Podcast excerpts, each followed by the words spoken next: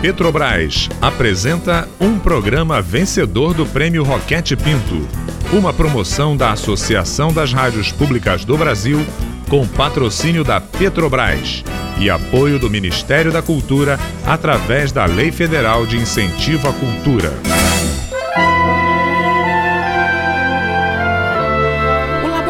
Aberto de interatividade da UFSCar, tenho o prazer de convidá-los para ouvir, a partir de agora, a radiodramaturgia Verdades Inventadas.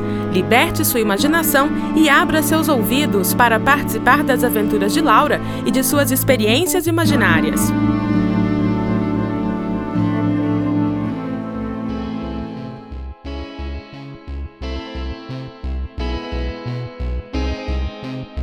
No episódio anterior, Laura fica curiosa ao ouvir no rádio uma história sobre César Lattes e o Maison P.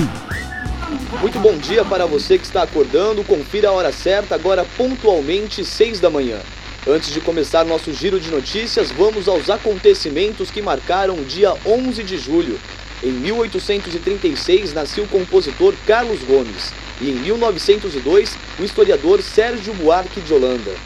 No ano de 1924 nascia o físico César Lattes, o grande cientista brasileiro que ganhou, mas não levou Nossa, o Nobel. Nossa, que história maluca! Lattes ganhou, mas não levou? uma partícula chamada Meson Pi, que abriu uma nova fronteira no estudo das partículas. Em 1947, o homem quebrava pela primeira vez a barreira do som e em 1982, a seleção de futebol da Itália faturava o seu terceiro campeonato mundial. Laura resolve pesquisar mais sobre isso na biblioteca da escola. Não demora muito e sua imaginação a transporta para a Bolívia. Uau, minha imaginação tá ficando cada vez melhor. O vovô adoraria viajar comigo, ele sempre quis conhecer a Bolívia.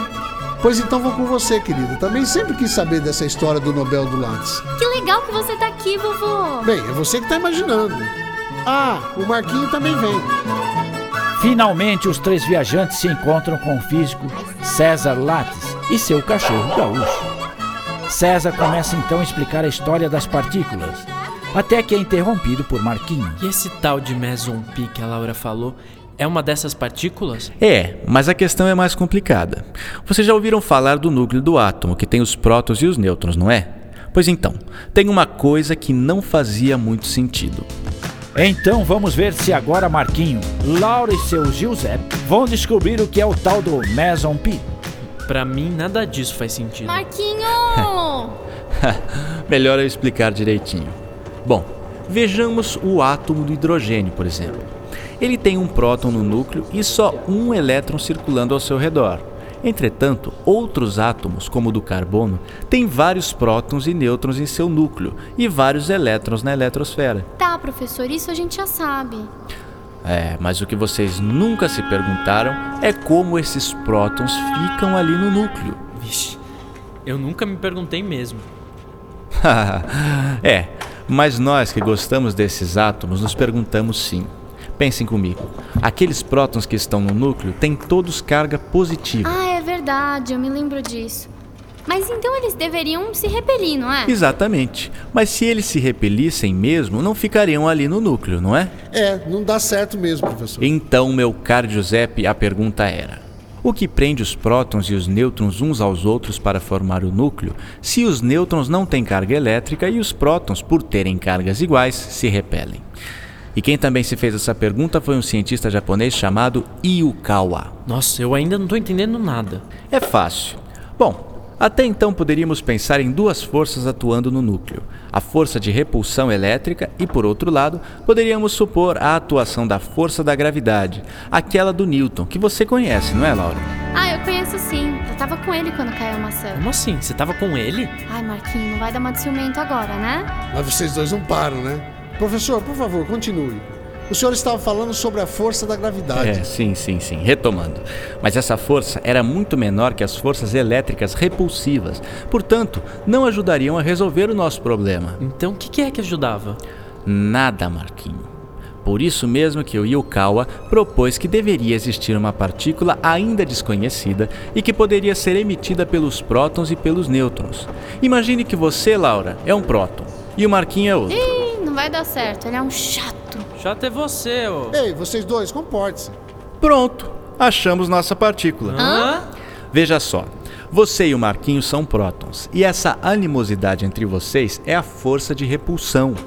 Então aparece o seu Giuseppe aqui, e com sua paciência e sabedoria que só a idade vai trazendo pra gente, sempre dá um jeitinho de apaziguar as brigas, ou melhor, a repulsão entre vocês. Uma hora é você que obedece e outra é o Marquinho, mas sempre que o seu Giuseppe atua, ele faz com que vocês se comportem quando estão juntos. Caramba! Essa troca constante de atenção do seu Giuseppe entre vocês dois, no caso as nossas partículas, produz uma atração entre vocês dois, os dois prótons, no que hoje chamamos de força nuclear forte. Tem um outro detalhe aí, que é o fato da força nuclear forte só existir porque os nêutrons existem, e também a troca de identidade constante entre nêutrons e prótons.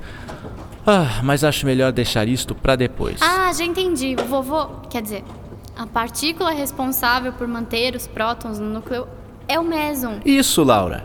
Ela ganhou esse nome por ter uma massa intermediária entre o próton e o elétron, mas tinha um probleminha. O meson existe por um tempo muito curto e fora do núcleo eles desaparecem em um bilionésimo de segundo. Ixi, seu Giuseppe. Estão querendo matar o senhor antes da hora, hein?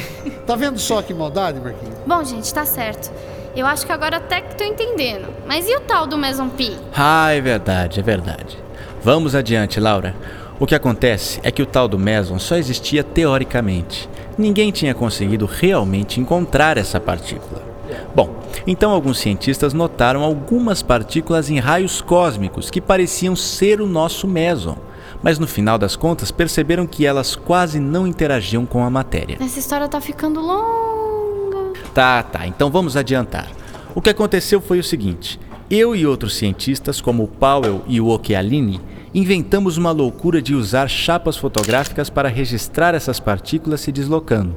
Pelo rastro que elas deixavam nas fotos, nós podíamos calcular a sua massa e a sua energia. Mas que loucura! Tirar foto do que é invisível. Eu sempre falo que esses cientistas são meio doidos. É, bom, às vezes acho que tenho que concordar mesmo, viu, Marquinho?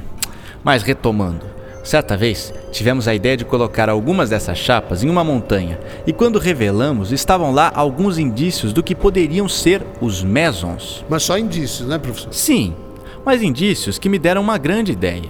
Levar as chapas para um lugar mais alto, ou seja, aqui no Monte Chacaltaya, porque a altitude nos deixa mais expostos aos raios cósmicos e, portanto, a chance de encontrar mais partículas dessas é maior. Então é por isso que você veio parar aqui no meio do nada, né? É, é sim, Marquinho. Eu e o gaúcho aqui. Mas voltando à nossa história.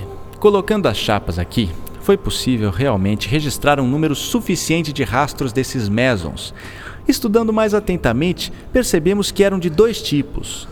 Um deles, que apresentava massa maior, o nosso meson pi, ia se desintegrando à medida que aumentava sua interação com o núcleo E atômico. depois disso é que foram sendo descobertas as outras partículas? Isso mesmo. A descoberta do meson pi abriu uma verdadeira temporada de caça de partículas pelos cientistas.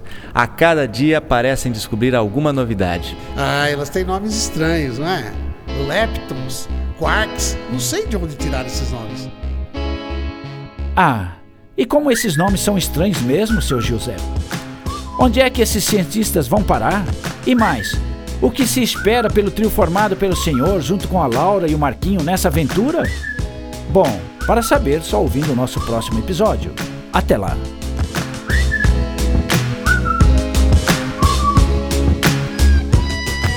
Se você quer saber mais sobre as verdades inventadas da Laura, entre no seu blog e acompanhe por lá os textos de nossa querida personagem em suas reflexões sobre suas experiências imaginárias e os personagens que encontrará ao longo da nossa radionovela.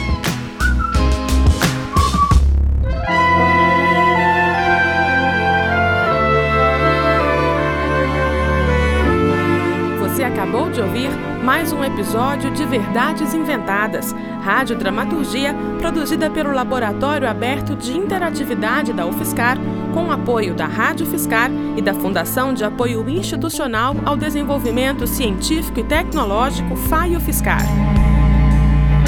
Roteiro: Maite Bertolini e Tárcio Fabrício. Revisão: Adilson de Oliveira e Mariana Petzo. Produção: Mário Righetti. Desenho de som e edição: Daniel Roviriego. Direção: Maite Bertolini e Mário Righetti. Larissa Cardoso é a Laura, Matheus Chiarati é o Marquinho, Norberto Carias faz a voz do narrador e grande elenco. Saiba mais sobre as experiências imaginárias de Laura visitando o seu blog viagensdalaura.wordpress.com.